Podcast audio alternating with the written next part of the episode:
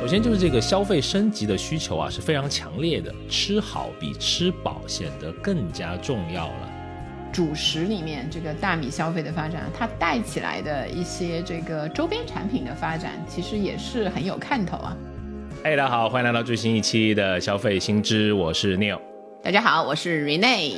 哎，随着我们这个饮食结构的变化以及经济能力的提升，人们在吃什么主食这件日常大事的选择上呢，变得是更加的讲究。本期我们就来聊一聊一种香喷喷的美食——大米饭啊！如果想跟我们有更多的交流和沟通，欢迎加入我们的听友群。那入群的通道呢，可以关注我们的微信公众号“消费新知”，回复六六六。好，那还是老惯例啊，我们先来聊数据。大米的消费量啊，其实在一些地区是逐年的下降的。比如在韩国，我们看到韩国统计厅呢近期公布的数据显示，由于他们这个饮食结构和习惯的变化，他们的国民大米的消费量在二零二二年再次的创下了历史的新低。数据显示呢，去年也就是二零二二年，韩国人人均的大米消费量是五十六点七公斤，比前一年还继续减少了零点二公斤。那大米呢，也是韩国人的主要的主食，但自一九八零年以来啊，它的消费量是一直在往下降的。当年的韩国人人均每年大米消费量是可以达到一百三十二点四公斤的。另外，从一九六一年以来，我们国家香港这个人均的大米的消费量，也是下降了百分之六十，邻国日本也下降了近一半。那根据我们国家中国农业展望报告二零二二到二零三一的一个展望的分析，到二零三一年，随着居民食物的消费不断的升级，稻谷的消费呢呈稳中略降的趋势，消费量总体呢仍将保持在约二点一亿吨，其中呢口粮的消费是继续的下降。那口粮的消费就主要包括像大米啊、粮油啊等等这些。另外，我们也看到，根据联合国粮农组织。的这个数据显示呢，大米的消耗量啊，与一个国家经济发展水平呢呈负相关。比如说，一方面是因为人们的主食选择更加的丰富了，大米的这个消耗减少的国家和地区呢，它相对来说鱼啊、肉啊、奶制品啊、水果、蔬菜的消费量是显著的上升的。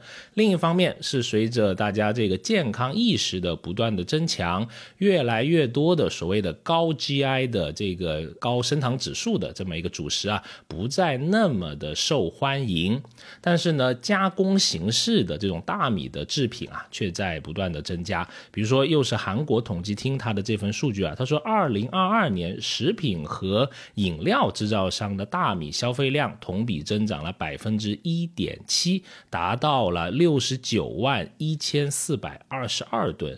其中，提供煮熟大米和即食食品的企业呢，在二零二二年使用的大米比去年同期增长了百分之二十七点二，对，听起来就是大米还是我们的主食的选择，但是主食的选择实际上啊更加丰富了。然后我们现在到底就是一天会吃多少大米啊？这个是我一个一直想要知道的问题。然后去看了一下，就是因为我们国家的人口。太多了，就是整个的做一个整体的那个统计不太容易。我们就是亚洲啊，就是拿日本做一个做一个这个样本的话呢，看到他们有一个这个调研，他们调研出来的结果呢，是一天吃一顿米饭是主流派。这个调研呢是有一个叫 Makino 的有限公司，是在呃千叶县的，针对日本大概一千名二十到六十九岁的民众的一个大米消费的购买行为调查。虽然说就是他们的。主食也是大米，但是分散化的现象也在不断的发展。你就看到有大概百分之八十五的受访者每天吃米饭的，但绝大多数是一天一顿，然后一天一天三顿都吃的那个受访者占比不到两成，仅为百分之十六点七。这个倒是也是有一点那个的，就感觉每天从早到晚吃满三顿的，确实不是那个多数的人了。然后，呃，在购买的那个行为上啊，单次购买的大米量，这些日本的受访的群众回答五公斤的受访者是最多，大概是百分之四十。然后其次是十公斤，然后还有百分之十一的受访者选择购买一公斤以下的小包装。所以这么小的包装啊，感觉小包装跟我的呃有点 差距啊。啊，好，关于大米的这个购买的场所呢，选择比如说超市、便利店这些零售店的受访者最多。大概是有三分之二，其次是有百分之十四左右的人是网购，然后还有百分之十四的人是从亲戚朋友处获取，就非常有意思。然后关于选择大米时的关注点，比如说选择价格便宜啊、品牌知名度啊这些的受访者比较多，但是选择口味偏好的人只有百分之二十。对，你看，这是来自就是邻国日本的一个一个可以作为参考的一个调查的结果，你就可以看到，经济条件改善以后啊，我们饮食当中脂脂肪、肉类所占的这个比重。不断的增加，然后肉油当中的脂肪对于米饭之类的碳水化合物来说呢，能够更高效的提供热量。换一种说法呢，就是一口肉当一碗饭。所以你看，就是相对来说，这个其他的食物增加了，所以饭的大米饭的这个摄取量就减少了。另外一个方面呢，就是产生饱腹感最强的这个东西，依次是脂肪、蛋白质还有碳水化合物。哎，我们在准备这里的时候啊，我还跟阿老师争辩，我说饱腹感最强不应该是膳食纤维吗？一看就是最近营养学的东西看的很多 啊。然后一查，哦，膳食纤维也是碳水化合物的一种。对对对，你看为什么减脂没有成功，就是这种吊儿郎当的半桶水。去考个营养师会更利于你那个减脂的这个大行动。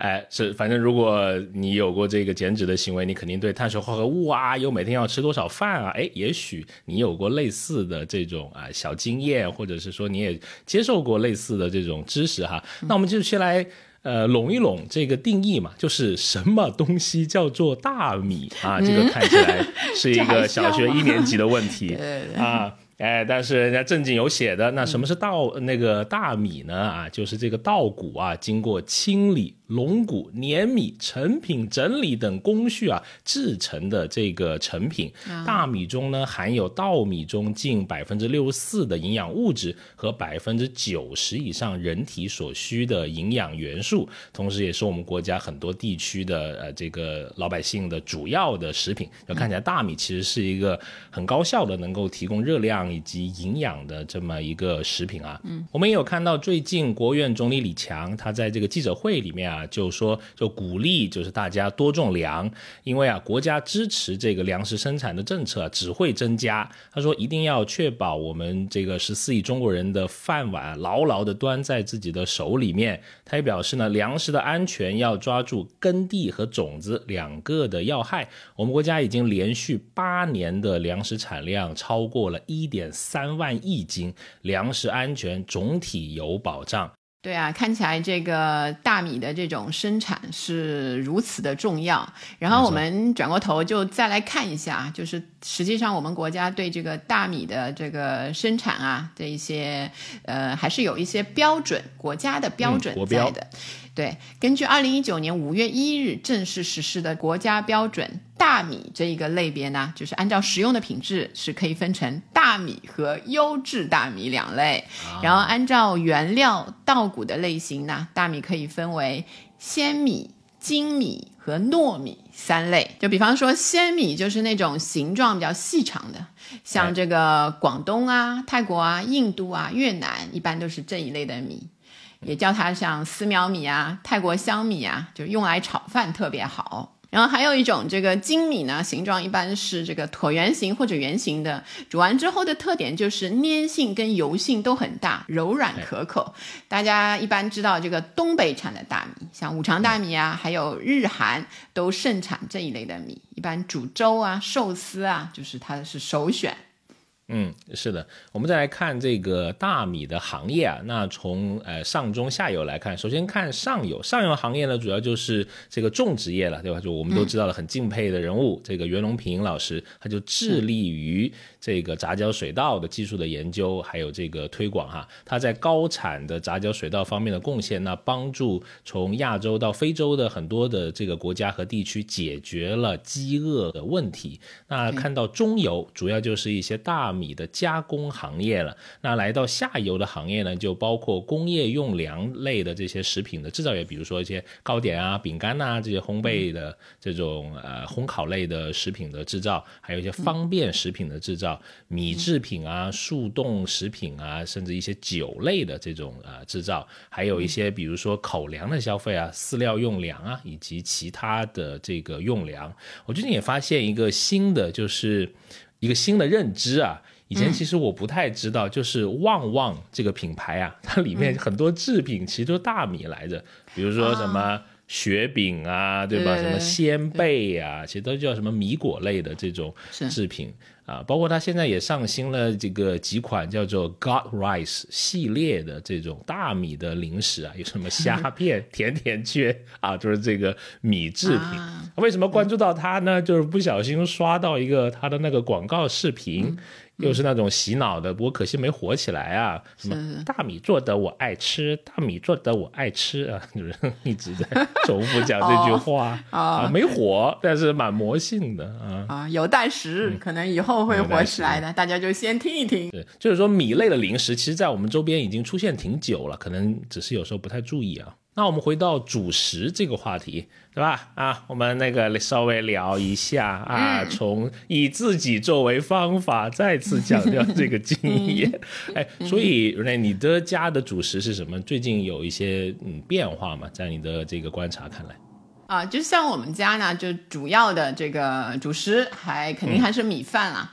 但就是最近来看，好像就是打开这个电饭煲啊，就不是。白的了，纯白的大米已经比较少，少机会见到。厉害啊！嗯，对对对对对，我来加一些那个什么五色米啊、三色米啊、糙米，一些有颜色的那些杂粮会进去，就是据说就是健康趋势啊。就然后呃，像这个米嘛，就是也会选一些，有时候就本地新米，像那个呃年末的时候，那新米上市了，本地的新米，或者平时就吃那一些什么压稻共作大米，我觉得非常好吃，就是也会挑。一些品牌了，不像以前也也觉得好像就是所有米在我眼里都一样，现在会挑了。是，然后本身呢，如果是米的话呢，就大米饭的话呢，也会有一些花样啊，就比如说啊，上海粥对吧？嗯，直接用米烧的那个粥，然后饭当然也是了，泡饭泡饭，刻板印象啊，是现在还吃吧？应该啊。泡饭还吃的，就是夏天的时候，或者有时候有剩饭。呃，像我父母他们那那个那么吃的话呢，就非常有意思。他们最近啊，也不最近啊，这几年小红书那些抖音也看了嘛，就开始你知道小红书上经常有精致泡饭呃，不是精致泡饭这件事情，因为小红书上经常有一些那个标题啊，我就看他们看的就米饭不要倒掉了。这样做对吧？什么全家强健吃，就类似这一些烹调方法，在他们身上对也也学了。然后上海就是其实是泡饭啊，什么饭泡粥啊，就那一些饭泡粥是一个那个俚语啊，就不是很好的那个话。我被科普过了，前段时间。北泡粥就是有点像那个唠唠叨叨的那个人，就是对米饭反复加热加水那个意思，就还是反正主食还是米饭为主的。你们呢？我是在生活不同的地方，我会不太一样。比如说，我现在生活在杭州，我的我拿早餐举例吧，我就很少吃米类做的东西。比如说我在老家，可能更多就天天吃粉嘛，就一天不吃粉就头晕没力啊，懂懂懂，天天嗦粉，哎，爽的很。但现在就没有，就是早上吃面包啊、贝果啊，还有什么拌面啊、煎饼啊，更多都是以这个面食。为这个早餐啊，因为我是这个标准的南北混血儿嘛。嗨，哎呦，太什么呀？啊，太生硬了，这个转折啊。就算你是吧。啊，但就是跟你一样，其实我们在呃做这个米饭的时候，也是会放一些杂粮啊这些，而且会增加刻意的去增加一些薯类和谷类的一些摄入，比如说红薯啊，什么玉米啊。对吧？因为这个人到中年嘛，又开始要减脂啊，有有一些刚需吧，就是这些所谓的低 GI 一些的这种呃，就没那么精致的碳水啊，是要摄取一些。主要是吃这些红薯玉米啊，首先你就从心理上就觉得好像是挺健康的，就身体上健不健康那是两说啊，因为每次。对，因为我经历了三十八次减肥嘛，对吧？这个虚数啊，三十九了吗？已经，哎呀，好，现在是第三十九次万里长征的第三步啊，你都会觉得在减脂期的时候啊。大米饭真的是太好吃了，看你的神情，我一点都不夸张。我现在换回非常正经的这个语气啊，就是每一粒大米啊，都值得你细嚼慢咽，慢慢品味。你真慢慢，你就能真的吃出米香味。以前都是很快啊，叭叭叭就啪啦完了。现在我都是一小口一小口嘬着吃，啊，太好吃了，大米饭真的。你这个让我油然想起了有一位就是比较瘦的女主持人，她以前接受采访就说她吃饭的时候是按照粒算的，就是一口可能或者是一整个碗有多少粒，对对，论粒的。哎呀，你们可以呃多对对对沟通一下，感觉有共同语言。所以你看，这个就是减肥啊、修身的宇宙的尽头就是少吃米饭。但其实大部分时间我们还是吃的比较正常的啊，尤其也是就是从那个长身体那个阶段过来的，对吧？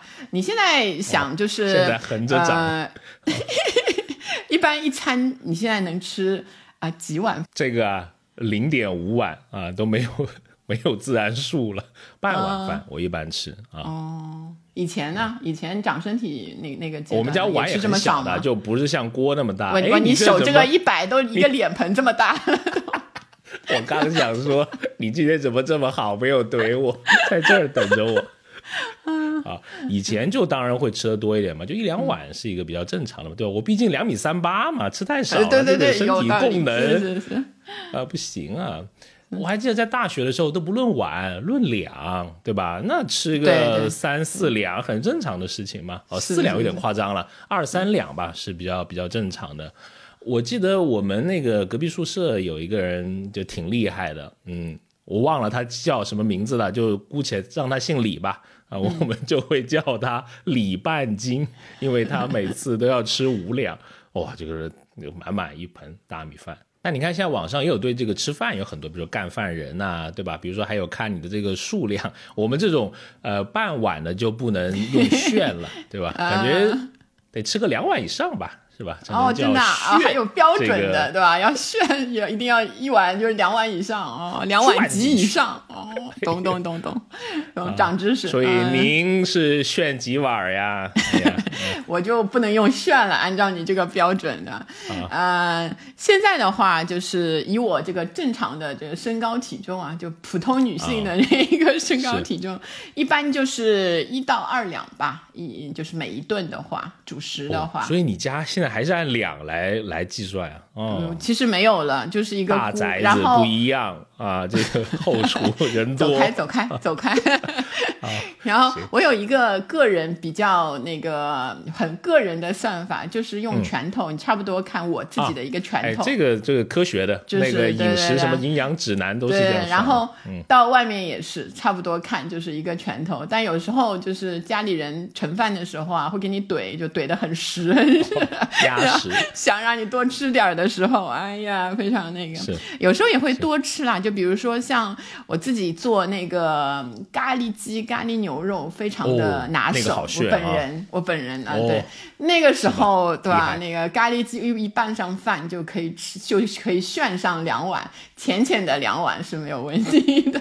所以看情况啊，对，有有伸缩性、有弹性的。是好，其实我也很好奇啊，就是在听这个节目的这各位听友啊，不知道你现在啊，平时日常生活里面到底吃这个几碗饭呢？或者像这个 阿老师大宅子里面的，还是按 两来算啊？欢迎大家给我们评论哈，我们也看一看啊，刚好也作为一个小的田野调查，对吧？看看现在大家到底是吃几碗饭。那回到这个购买形式吧，购买形式上面你会有一些变化吗？近些年？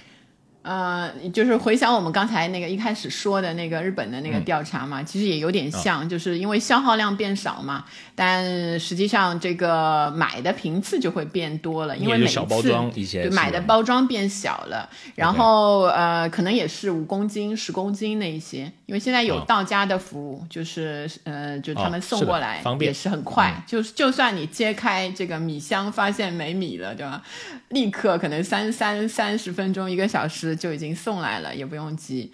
然后合下来肯定单价是变贵了，呃，比以前买米就是还是要挑一些啊，消费升级一点的那个产品。毕竟每就是几乎每一餐都在吃嘛。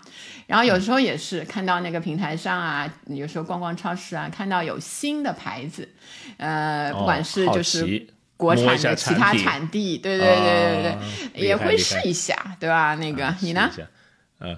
我跟你差不多，也是这个小包装为主吧，嗯，五公斤差不多了。我觉得十斤一一袋的这种米吧，我觉得差不多。然后还有也可以接受一些这种溢价吧，就比如说它可能有一些产地啊，有一些什么口味啊的比较新奇的，我就会尝试一下。不只是大米了，这种主食类的，比如说我当时买了一个什么板栗味道的红薯，我就觉得还。挺好吃的啊啊，明白，是一个香香是一个红薯，但吃起来又像板栗，蛮奇葩你这个就是分子料理的那种感觉，对吧？不是，人家就是地里面种出来就这个味道啊。还有一些产地，比如说什么西双版纳什么玉米啊，我前段时间吃，我觉得也还蛮好吃的。可能就是离得远了就觉得好吃的，墙内开花墙外香，也许会有这种心理的因素吧。对，嗯，不过家里面呃消费最多的主食还是大米了。确实，就是感觉好像那个认识的朋友什么的，就你还是一定要吃的。然后跟米相关的，就比如说啊，就是像我家那个，我觉得像电饭煲，就烧烧饭的这个器具啊。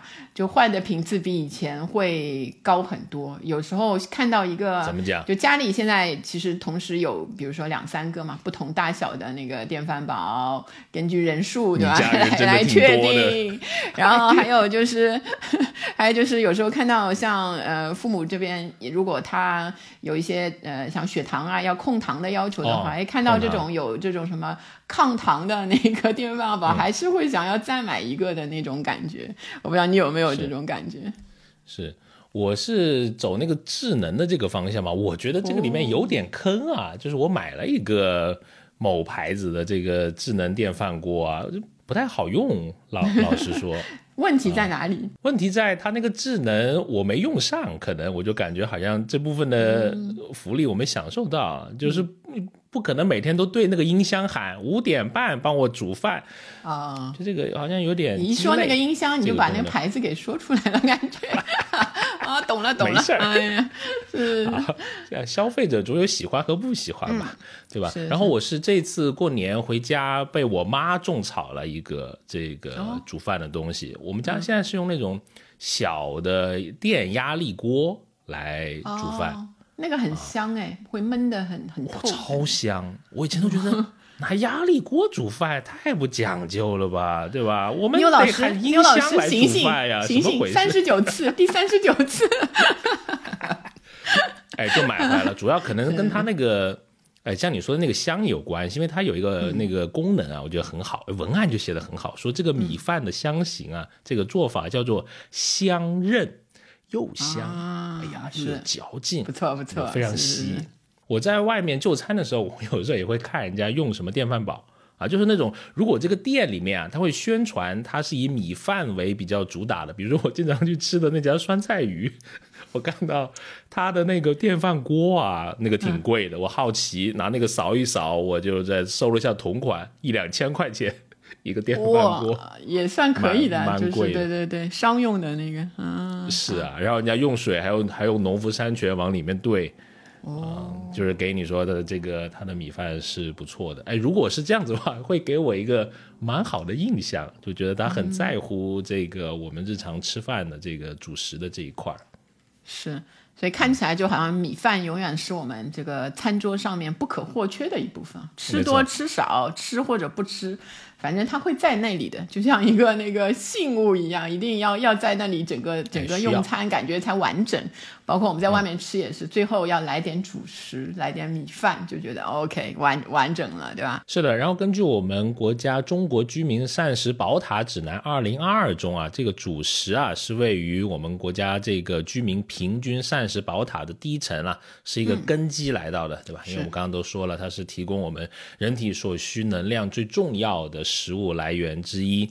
那年轻人在米饭的一些消费上面有些什么新的这个趋势？呢，我们看到 CBN Data 啊有发布一个叫做“干饭超能力”米粒的粒啊，二零二一年轻人主食消费新趋势洞察这份报告里面啊，它就显示一个数据挺有意思。他说，近九成的他的调研的这些年轻的朋友啊，依然还是将大米是列为第一主食的。其中呢，超过一半的这个调研对象表示正餐必须吃大米。我们可见，这个大米在年轻干饭人的心中啊，这个地位依然还是牢不可破的。是的，是的。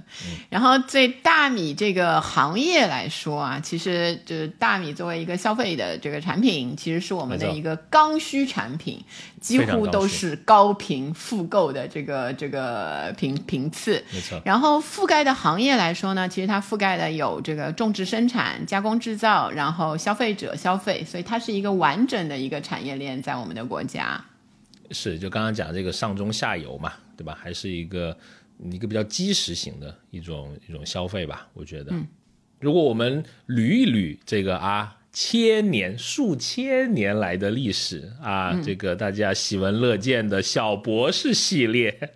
又回来了，OK，来，OK。其实啊，距今啊九千到八千年的时间，我们这个啊智慧的人民就已经成功的这个培养出了，比如说像粟就小米啊和黍就是黄米啊水稻等谷物呢啊，并将这些收来的这些粮食啊蒸煮食用啊，嗯，它比面食啊是早了这个三四千年的。啊，那我又看到这里的时候呢，我又不禁想起啊，我们老家也有这个原始人的发掘啊，也叫白莲洞，在那里呢，我们吃什么呢？吃螺丝，真的。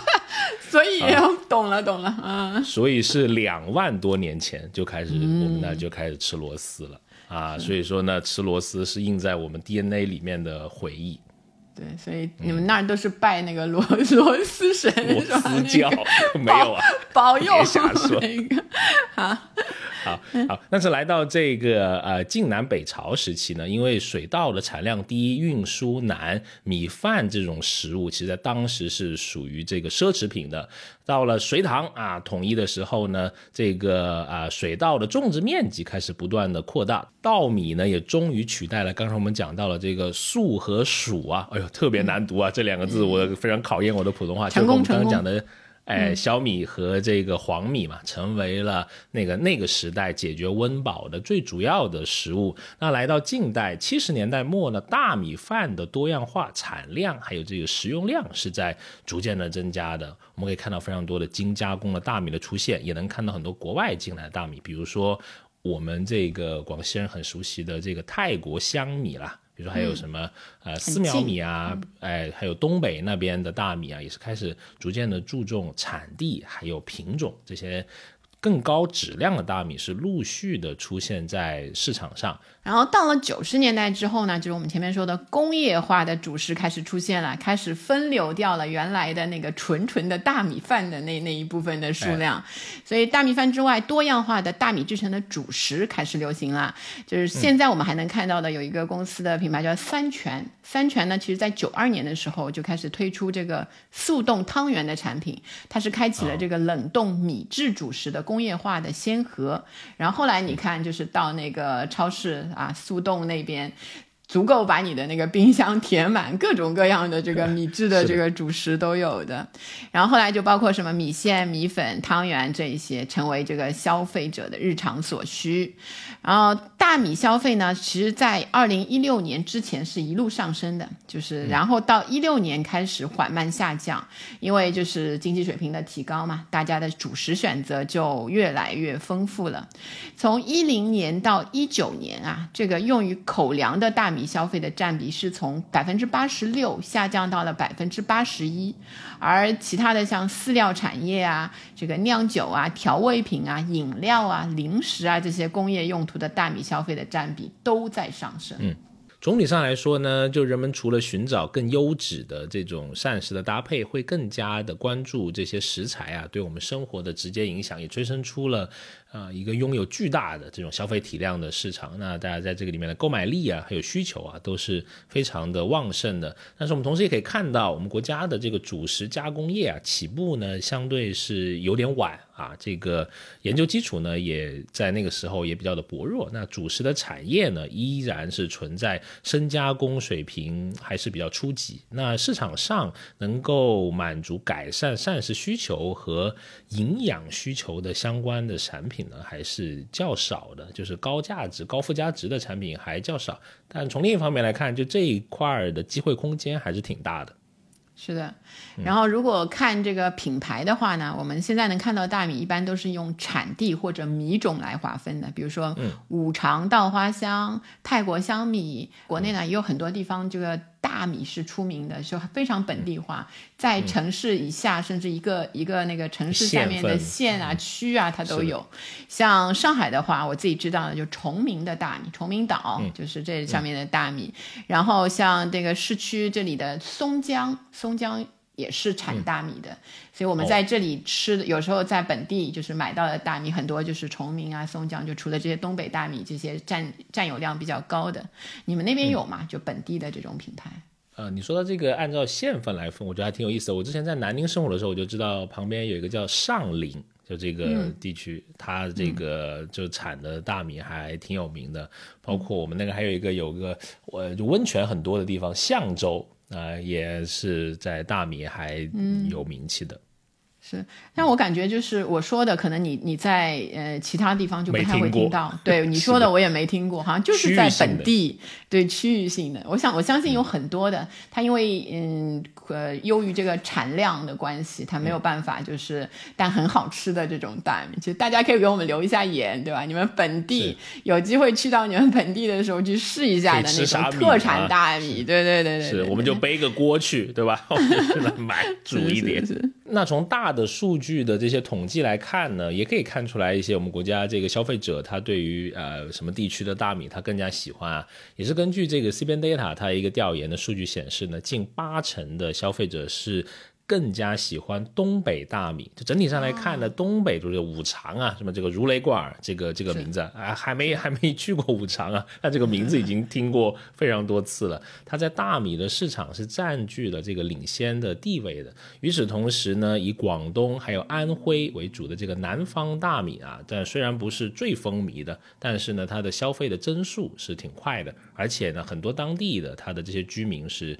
呃，喜欢吃这个本地的大米的，因为本地的总是饱含了特别的味道嘛，妈妈的味道嘛，对吧？大家对家乡味 也有这个啊特殊的这些啊偏爱啊。那从这个企业区域的分布上来看呢，呃，产业的聚集效应较好的是刚刚讲的，比如说安徽、还有江苏、山东、湖北啊等省份。而根据中国粮食行业协会公布的二零二一年度的大米加工企业五十强的这个数据，企业呢主要分布在黑龙江、湖北、广东、安徽、湖南这五个省份，它占到了我们国家百分之七十的大米生产的这个份额。其中呢，黑龙江占据了十个名额，也就是五常大米它出的那个区域啊，数量是最多的。不过我也看到一些新闻报道啊，就是说其实五常大米里面啊，现在也面临一些挑战。比如说有人就总结过，它的年产量啊，近几年是没有超过百万吨级这个体量的，但是呢，市场的数量却达到千万吨级的 这个数量。好有一比，我知道的，就是大闸蟹，你知道吗？大闸蟹嘛，阳澄湖对对对，那个产量跟那个外面销量，对那个对对，区域都产不了那么多蟹。同样的意思是，哎，所以根据这个第一财经的这个不完全的统计啊，近五年来，这个五常市大米协会对五常大米这个商标啊，它被侵权啊发起的维权案件就超过了三十起。对，所以你看那个相对比较头部的品牌啊，总是会有这这一个类型的对一些争议啊这一些的。然后我们看，除了这个呃前面说到的几个品牌，还有一些新兴的品牌，有一些其实已经在超市比较常能看见了，什么十月稻田啊，什么江南古道啊，没想到啊哎这一些新兴的主食品牌，然后还有会出来的一些比较有功能性的控糖大米。就是你觉得，哎，这个一又有起来功又有盾，这个意思对吧？这那个个是这个科啊，什么回事是是？还有什么免淘洗米，这个还挺方便的，这我买对吧过？是是，然后像那个社交电商里面出的大米，类似这种认养一亩田，然后认养一头牛、认养一亩田这种形式，嗯不是兄弟公司啊，对对，种自己的米是，还看到过像小区的门口现场制作大米，就有一台啊，就是像 ATM 机一样的那个哦机是器，对吧我们？调研的时候不是看到过吗？是吧？现现场做新米，就是谷子现场变大米，像变魔术一样，就是有点吵，那个声音咚咚咚咚咚。是是是，但还是会有点想去试试。你第一次会想去尝尝，先哎买一点试试看，对吧？有是没见过新鲜主要是对对对。嗯然后还有很有意思的一个，就是有一些这个其走其他类型的这个销售风格的这个大米的产品也在出现了，比如说设计很精美，包装很小巧，还有一些啊 IP 联名大米，对吧？我有看到过，就是在盒马里面，就我刚才说的崇明大米啊，就是有过一个联名叫崇明软饭王，哎，不要想歪了啊！看你笑的，好想吃这个大米对啊！对对，什么回和事？盒马。然后还有就是我自己会觉得啊，有一点新鲜的联名，就是米大米界和那个游戏界的联名。哦我不太打游戏啊，但是这两个我听过啊。福临门就跟王者荣耀联名雪国稻香五常大米，有没有想试一啊试？吃了之后手速变快啊，有可能这个个意思。然后魔芋就跟龙平弱碱大米有一个这个联名产品，就主打说是 pH 值是七点一八，种植在原生态盐碱地的。这一个也是可能针对一些年轻的人群吧，让他们就是知道这个大米。然后还有一个我觉得联名的恰到好处，就十月稻田跟乡村爱情啊联名，对吧？啊，这太妥帖了，这个啊感觉是五常大米，然后价格都可以告诉你，五公斤是我看大呃一般的卖价是一百十八块，就合下来是几块一斤，对还还可以在五常大米上较高端，对，就价格的话，因为我们平时也有有买到，就五块以下的大米，一斤的大米，就十块以上就算比较贵一些的。然后还有龙米家的五常大米和麦玲玲，就是这个可能在那个岭南地区，就大湾区比玄学天后，玄学天后看风水啊那些的，对吧？是的，吃了之后就发财平安，好好好，所以还是有一点好好的意头在里面的那个感觉。呃是的，好像适合送礼吧，可能啊。是啊，当然我们也看到这个高端化的这个呃趋势了。首先就是大家都喜欢的健康项了，对吧？什么有机啊、非转基因啊，甚至还有一些概念型的什么长寿米啊。类似这种哈，那还有刚刚我们讲的这个社交型的，就送礼嘛、福利嘛，有一些也是这个公司或者集团它采购发给员工的，有时候也喜欢啊、呃发一些大米，特别是一些比较大的这种企业是很喜欢发这个东西啊，因为米啊，它除了一个刚需啊，它其实从古至今它就有一个食物的象征意义的。嗯我们从古代的叫祭天地啊，到现在一些比如婚礼这种形式里面、民俗里面啊，都能看到大米的这个呃身影。我们历来有这个所谓的稻米的文化嘛，而且嗯米这个字也很有意思，很多地方是带着钱的。但我相信大家在很多短视频里面都会看到什么多少米几个 W，是 吧？这种感觉。那有米就相当于说有钱嘛，所以送大米，在这个寓意上面又一层，就是说能够祝对方发财，对吧？生意兴隆。对，所以就是再教大家一句，就是除了良好的寓意之外，因为米这个东西太太普通了嘛，有时候你、哎 不是一个好的话，大家也可以不学。就比如说人家说一句那个你不爱听的，然后你就可以说。干嘛？又没有吃你家的大米，所以就给怼回去，就是这样。我家的红薯也不能吃呀！哎呦，果然是那个，哎呀，对对对，就是瘦瘦身人群又这么说，那应该这么说，又没有吃你家的精致碳水。你讲这个话感觉好讨厌啊，怎么回事？好，我我们说回这个一些高端化的趋势啊，比如说还有我刚才讲的一些产区的标识啦，对吧？国内国外好多地方都是讲啊，一一讲这个地方就说，嗯，这里的米是贵的，比如说五常，甚至都看到几百块钱一斤的那种米，我都不知道更多人是是是谁在消费这个东西，是都拿来送礼的吗？可能可能是吧，就是或者有些细分的这些需求吧，啊。是，但是很好玩的是，我们我们之前聊过一期讲面条的，对吧？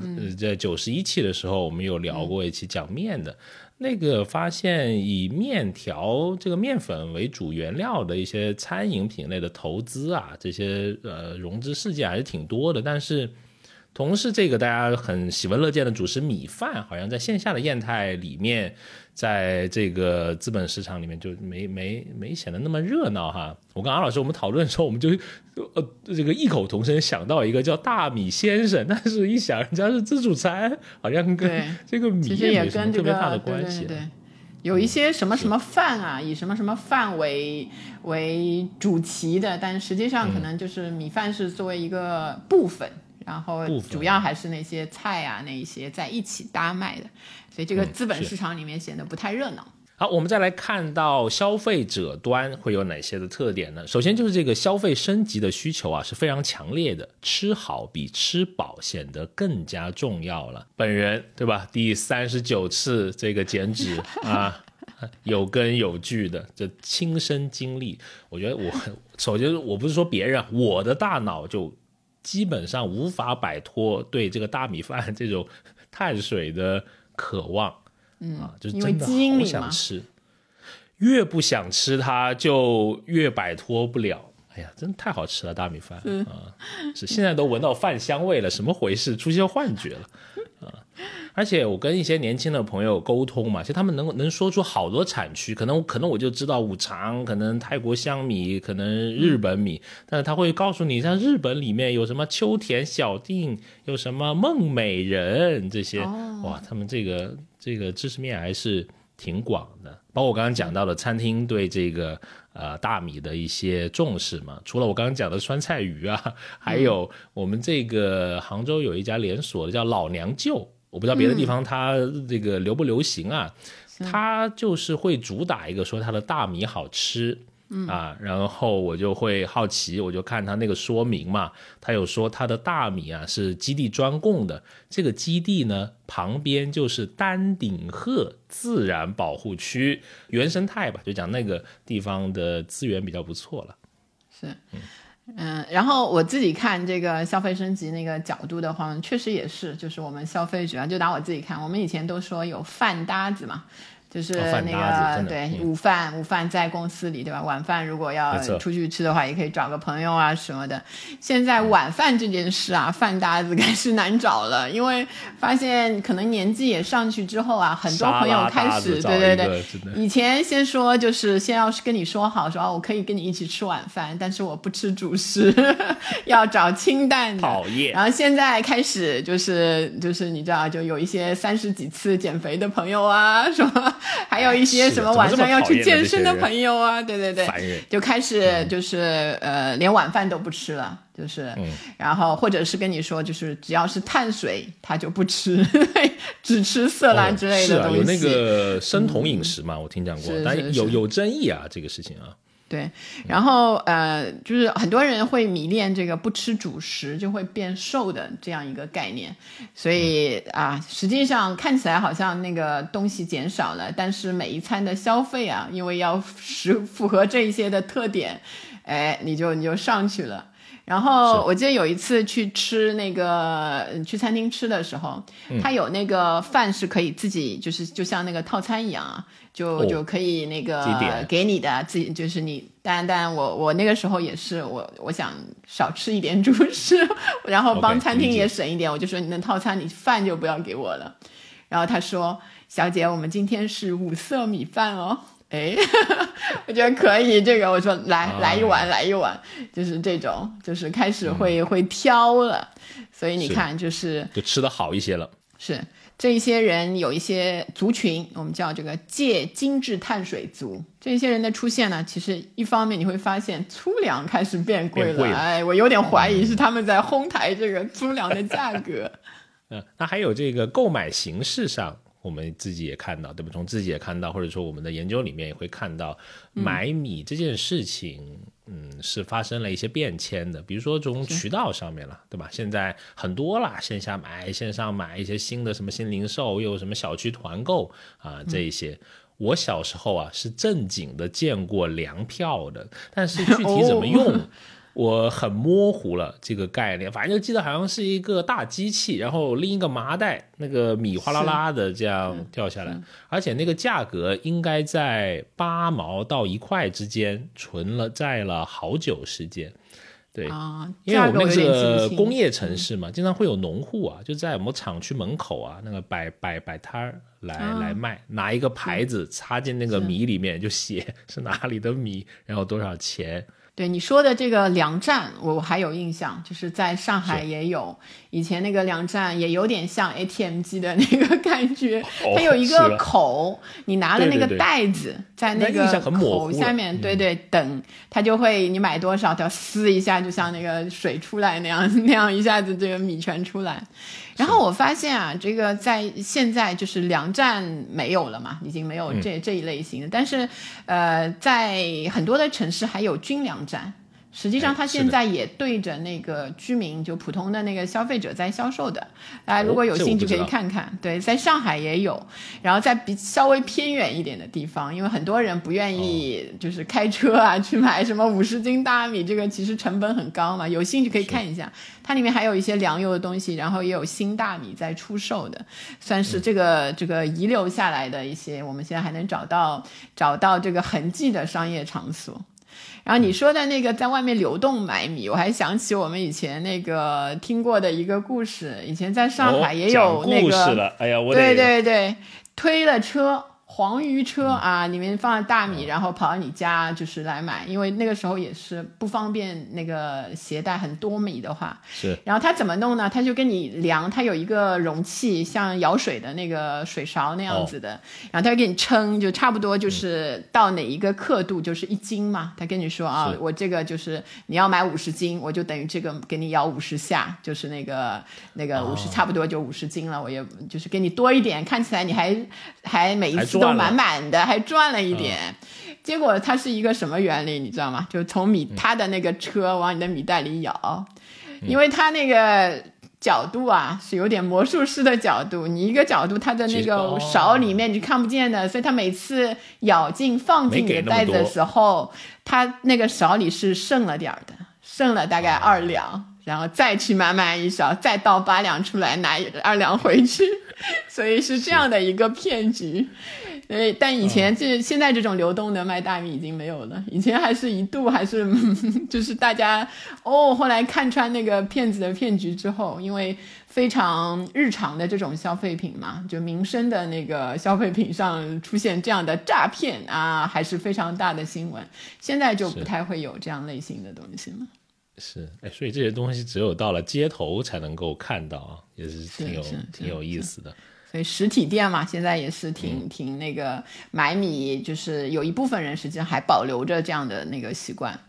是的，比如说各种超市啊、便利店呀、对吧？包括我们刚才讲的，在社区里面那个 ATM 机现场出哎，大米，很博眼球那种形很博眼球式是的，嗯啊。然后像线上的那些到家平台，其实现在在城市人的这个买米的这这个消费的行为里面啊，承担了非常重要的这个作用。呃，根据统计，就是盒马有八成以上的新大米都是通过 App 线上销售的。一方面呢，生鲜电商通过移动的终端给农户搭建这个销售的渠道；另一方面，生鲜电商也是在帮助农户实现更符合新零售渠道的标准化的这一些生产。还有一个。个新兴出来的线上渠道呢，就是直播直播间。嗯，呃，二零二零年四月初的时候，央视有一个助农直播，里面两个多小时，累计观看次数就超过了一亿，卖出的就包括这种大米在内的这个商品的总值了，超过了四千万元。所以这一类型的这个对农产品，就是粮食啊这些东西的促销，还是挺有用的。是哎，所以现在买米这么方便，你在家会囤吗？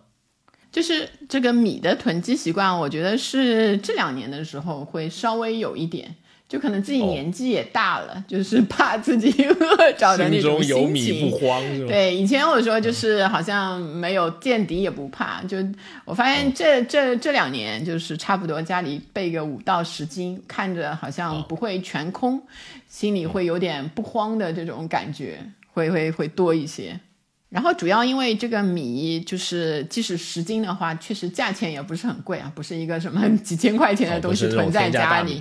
对，就是，但我发现这个米的价格啊，其实到不同的地方，就它变成了饭之后啊，这个价格的浮动性就非常的大了。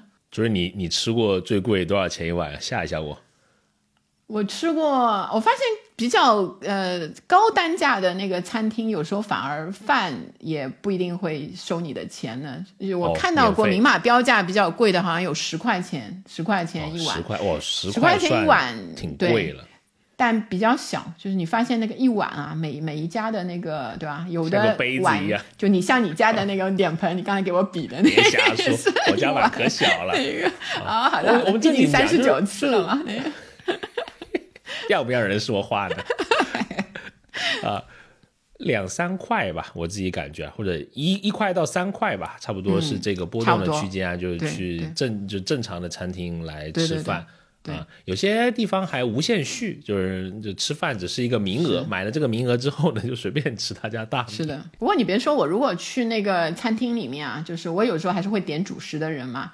你看一下那个，就翻到最后看他米饭多少钱一碗，我还是会有一个。就是有一个感觉的，就有一般我能接受，就是两块钱 一碗，对吧？有时候因为我也只吃半碗，所以我感觉，哎，你可以给我少一点，你就收我两块算了。我看到那个，通常你去如果持续的去一家餐厅，你会看到米饭价格会涨的。前两年一块，现在变两块、三块都会有，或者他把那个碗的尺寸啊变小了。然后看到有一个就是是降价的，就你你常去的那个酸菜鱼啊，它的那个米饭是啊，我很喜欢这个品牌。OK OK，好好好，从五块降到了这个两到三块，就是从在不同的城市啊，有的城市一线一点的是三块。我怎么没有感觉啊？可能我真的是不是很少点米饭呀？嗯，对，你看便宜了，对吧？是便宜了，所以哎，一下子感觉。挺好的，这家挺友善的感觉点的。嗯，你会注意什么？去去去吃那个餐馆的饭的时候？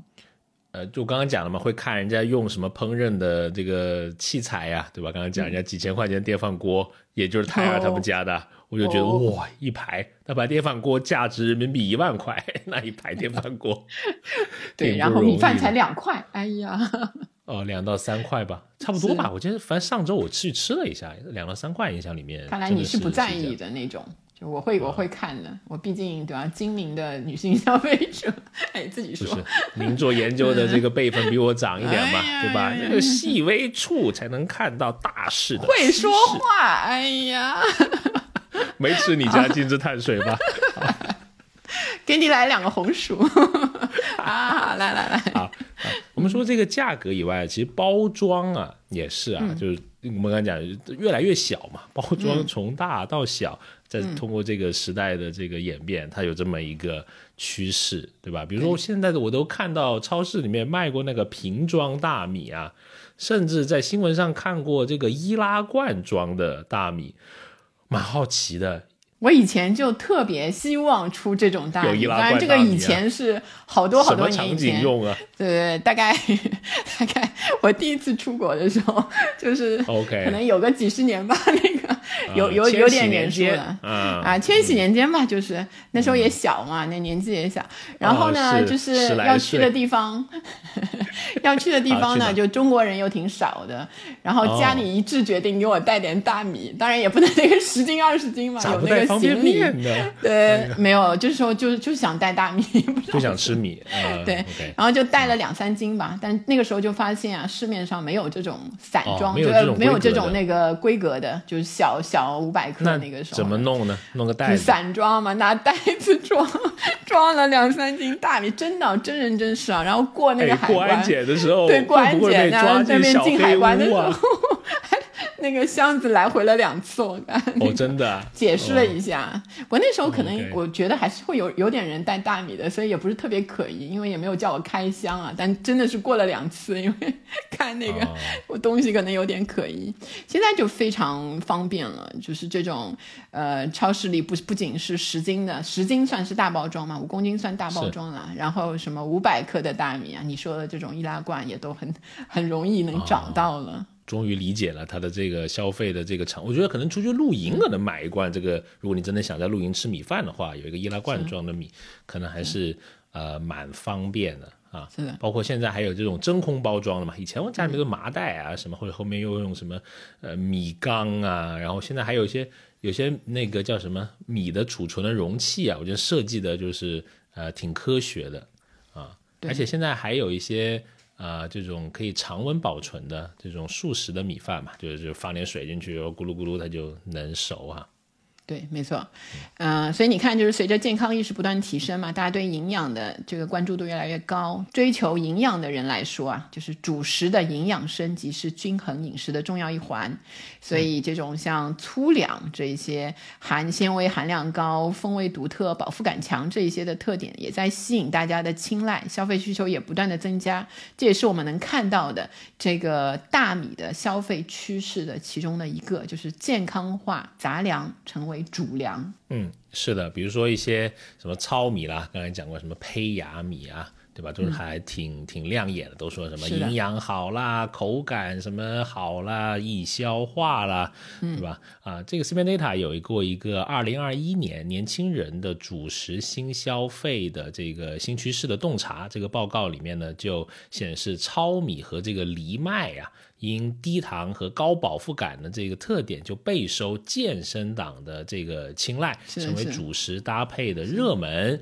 啊。那线上的这两种的消费呢，也是每年是以超百分之五十的一个增速在迅速的啊扩张的啊。他们觉得这样子的这个粗粗粮的主食的组合呢，可以达到更加的减脂效果，就对这些健身人群来说啊，啊还想这个尔老师特别喜欢的五色米，对吧？五谷搭配啊，是很多消费者。代言了五色米，是是是、哦是，颜色越多越开心啊！哎，是，哎，里面还说啊，就九零到九五后的这些年轻女性，在粗粮商品的这个品类上面的消费占比呢，啊、是最高的，而且超八成的八五后养生党觉得养生粥对身体的调理作用，他们是啊、比较认可的啊、近三年来呢，杂粮粥这个市场也是稳步的增长。我们在超市里面也看到了类似于什么七天粥啊，什么三十天粥，对吧？还而且都给你配好了，就不需要你囤很多东西，反正就一盒，你咕嘟咕嘟倒进去，你就能每天都能吃到不一样的这种粗粮、杂粮的营养的食品。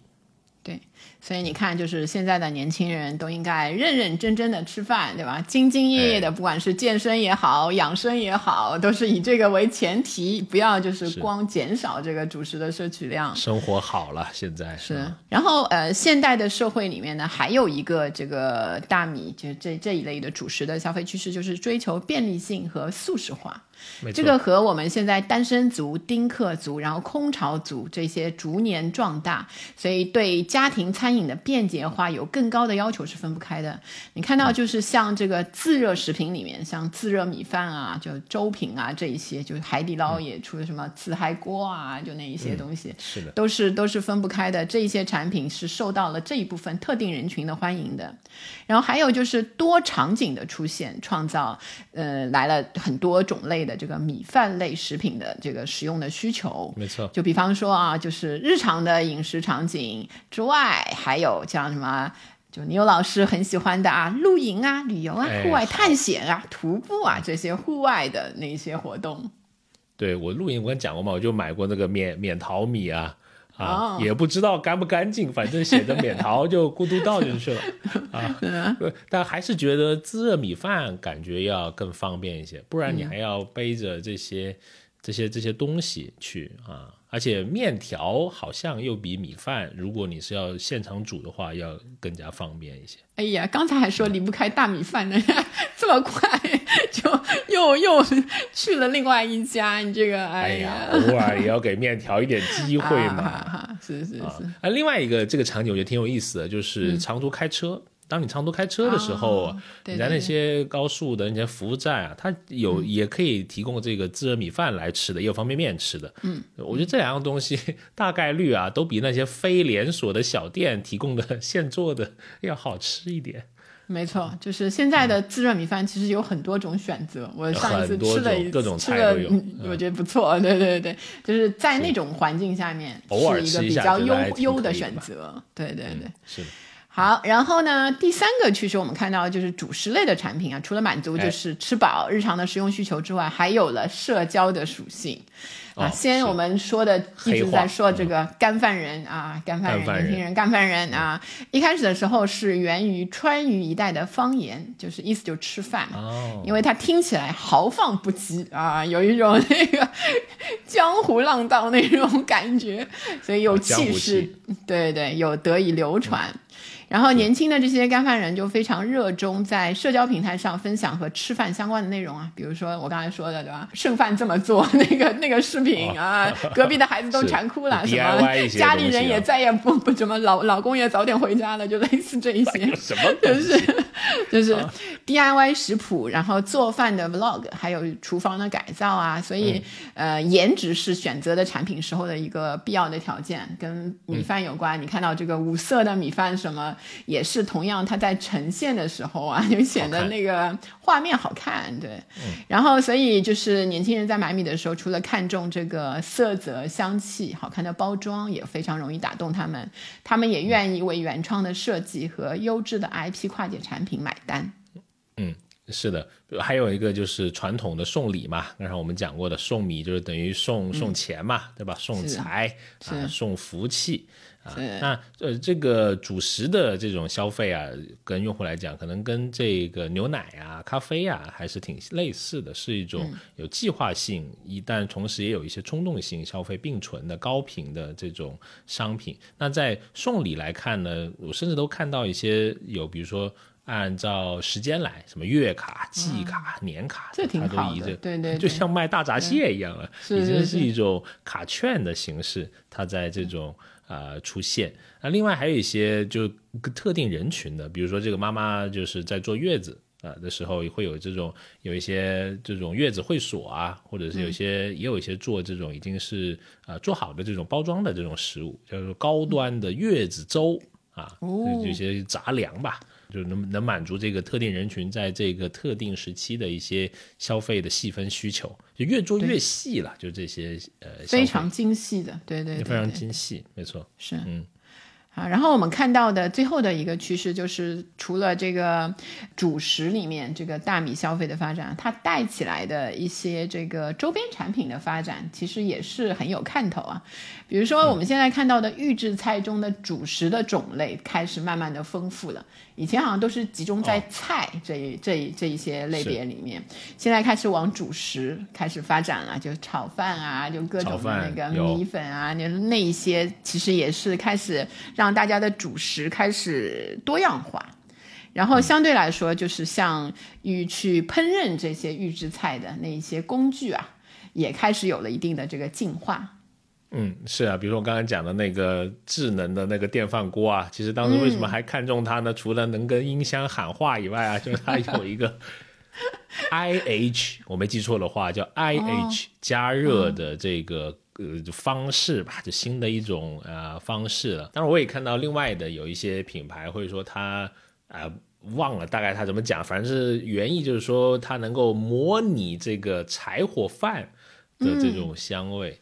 对，我觉得这可能更面定是这个年纪较大的一些人，对吧？因为他对“柴火饭”这三个字，他会有这种消费的冲动的，因为会带着一些年轻时的美好啊，年轻对吧？对对，回到年轻时的自然呀、天然啊这种的崇尚吧。是我甚至看到有那个生活方式的博主嘛，开始用铸铁锅来烧饭，就放弃哦了真柴火返璞归真，不是铸铁锅。哦那个锅锅是铸铁，不是用电饭煲了，因为电饭煲还是比较普遍嘛。现在又回到原来的那个要调火，就是从大火到小火焖啊那个我阶段。怀疑他们用柴火烧过饭吗？我小时候正经的是经历过拿柴火烧饭的，可麻烦了，还要拿一个那种铁桶桶往里面吹火，你知道吧？是是 就是是要助燃，对因为我最近在看一个综艺的节目，就是十个那个二十岁二十多的小伙就种地吧，那个、哦。就在杭州哦那边就是种一百亩的那个，现在是哦。在种麦子嘛，然后他们就是用那个。那个你说的这个柴火啊，生火哦。灶头来做饭的，就确实是 就是熏的，就是吹，哎呦，这个对，有一个人要专门弄火，然后就是搞那个搞上面烹调的那那个兄弟们，有的还要戴上太阳眼镜，因为太那个烟实在是太厉害了，哇，这个场面原生态还是要一定的那个是。